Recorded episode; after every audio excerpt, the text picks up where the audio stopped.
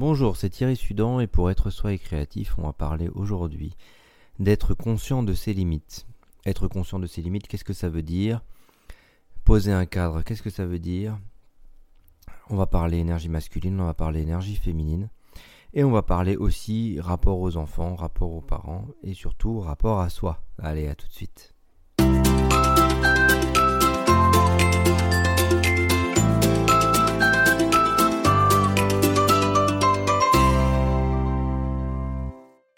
Être conscient de ses limites, qu'est-ce que ça veut dire?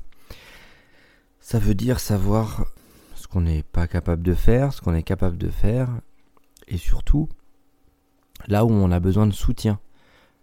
Parce que quand on n'a pas conscience de ses limites et que concrètement derrière on ne peut pas avancer d'une manière sereine, la vie peut nous proposer des expériences où euh, on peut se mettre en colère fortement pour dire à l'autre d'arrêter. Dans le dernier podcast que j'ai fait, je parle d'abus. Dans des énergies d'abus, par exemple, on va avoir du mal à savoir dire non. On va peut-être se sentir acculé. On va peut-être avoir du mal à dire euh, la limite elle est là. Ou le cadre horaire, c'est on, on se lève à telle heure, on déjeune à telle heure, on fait à telle heure avec les enfants. On peut avoir une, éducation bienveillante. La question, elle n'est pas de savoir punir ou pas punir, et de comment poser un cadre sans punir, justement, mais, mais justement, dans ce rapport aux limites, plus vite vous savez quelles sont vos limites, plus vite vous savez là où vous avez besoin d'être soutenu, plus vous serez précis là-dessus, moins vous aurez de colère sur le fait que vous en pouvez plus. Et et là, vous avez vraiment besoin de soutien en fait. Donc dans ce rapport aux limites, avoir conscience de ses limites, c'est aussi avoir conscience du cadre que l'on se pose. Quand on est indépendant ou quand on est salarié, les cadres sont différents par rapport au travail. Quand on est parent, de, quand on est tout seul, le cadre va être différent aussi. Mais par contre, la rigueur à se poser un cadre va peut-être être nécessaire pour euh, obtenir une sorte de rituel.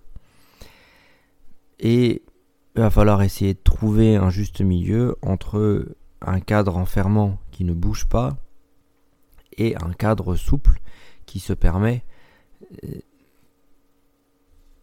des éléments hors cadre. Pour permettre des éléments hors cadre, moi je vous le dis et je vous le répète depuis un certain temps, la créativité. La créativité, c'est le cadre nous dit de faire un rond dans le carré. Ah, qu'est-ce qui se passe si on fait un rond en dehors du carré? Ok? On a le droit de dépasser le cadre, on a le droit de sortir du cadre, on a le droit de faire des choses en dehors du cadre. Ok Parce que si on force le cadre à dire le cadre, ok. Mais par contre, le cadre, il est important parce que si on a conscience du cadre, on a conscience de ce que c'est en dehors. Si on n'en a pas, si on fait tout en dehors, mais en fait, en dehors de quoi si, ça, si le cadre n'existe pas? Donc un cadre, ça sert toujours à se positionner. Quel est votre cadre à vous? Quelles sont vos limites à vous? Même si elles sont mal posées, même si c'est des limites que vous avez posées enfant et que vous avez pas remis en question et qui vous bloquent, qui vous limitent aujourd'hui, quelles sont-elles? Parce que si vous les connaissez, vous pouvez les remettre en question. Vous pouvez avancer dessus et vous pouvez reposer un cadre qui va être différent. Et dans le cadre qui va être différent, bah, vous allez pouvoir peut-être accéder à des éléments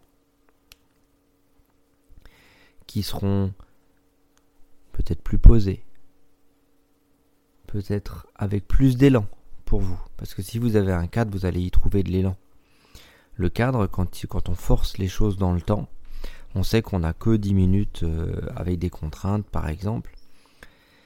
Et eh ben, plus on a de contraintes, plus la créativité, on va l'avoir. Ça, je le vois en écriture ou en dessin, je vous laisse 5 minutes pour faire un dessin. Soit ça vous stresse de trop, ça vous fige, parce que dans les capacités, vous n'arrivez pas à mobiliser les capacités pour créer quelque chose euh, qui, va, qui va être assez qualitatif pour vous dans les 5 minutes. En tout cas, au départ, vous n'allez pas vous le sentir.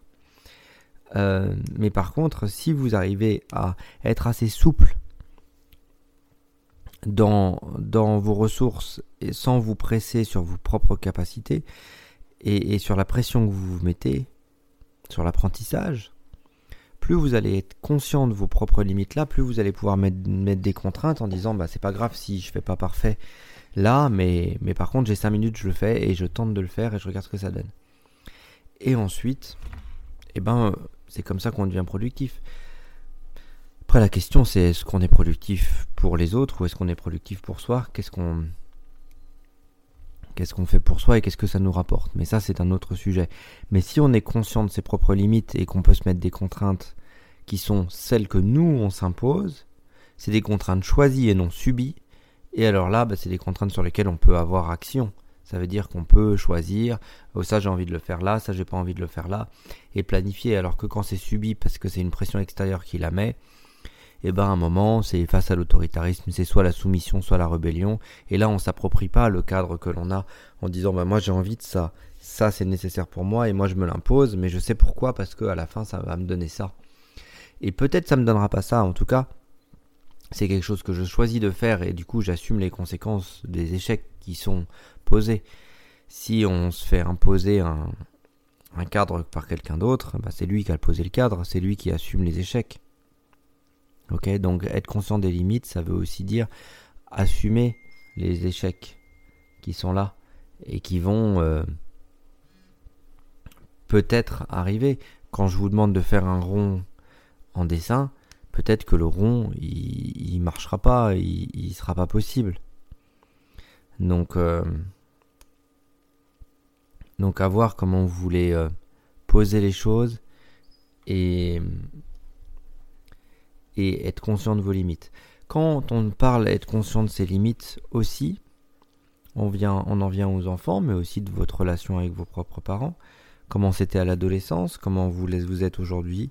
Est-ce que vous vous sentez toujours bridé par vos parents dans ce qui se passe, même à l'âge que vous avez? Ou est-ce que vous vous êtes réapproprié les limites qu'ils avaient posées pour poser vos limites et tester vos limites à cet endroit-là.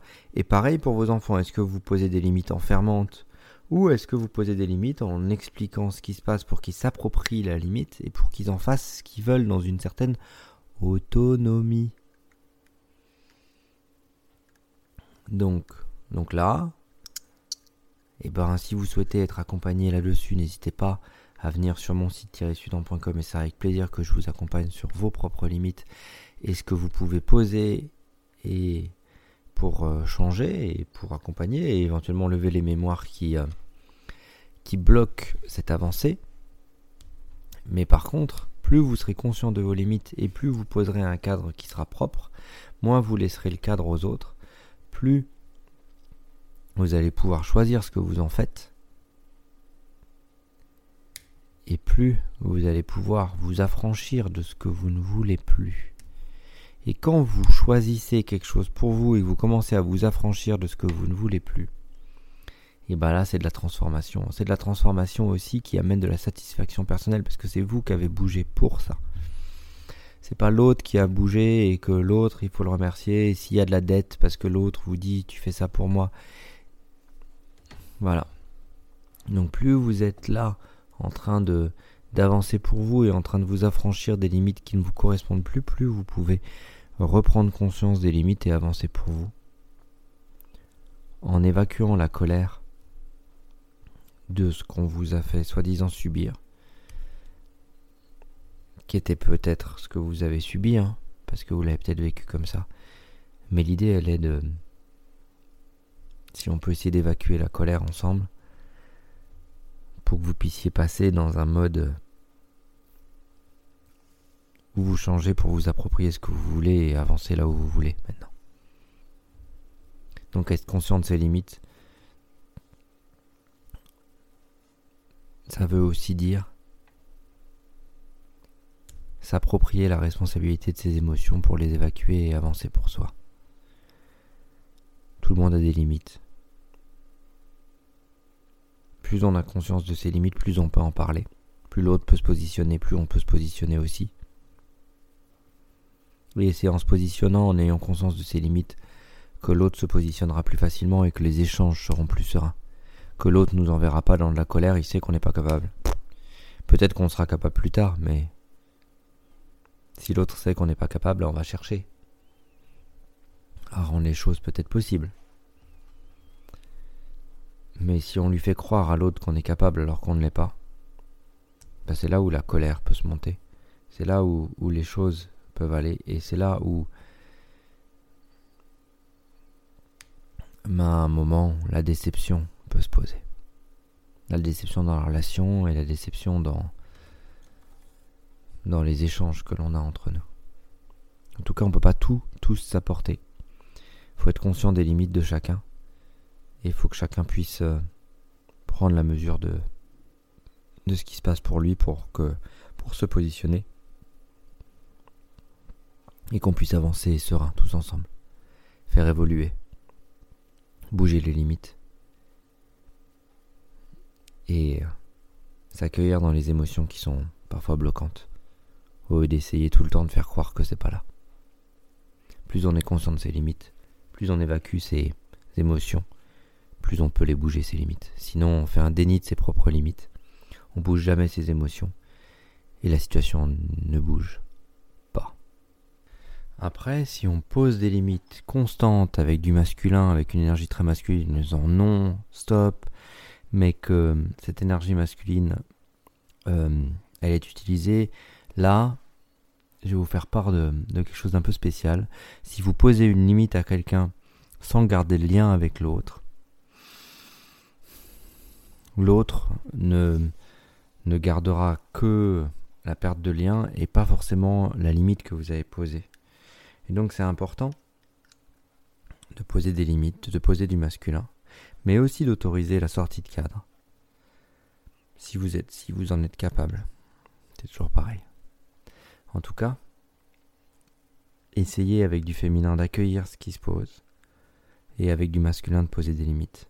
Et plus vous serez en accord l'un avec l'autre, entre votre masculin et votre féminin à l'intérieur, plus à l'extérieur, vous allez pouvoir le faire.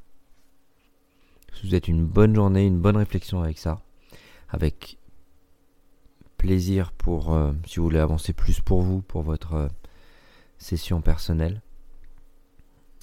Et euh, et à très vite pour un prochain épisode d'être soirée créatif.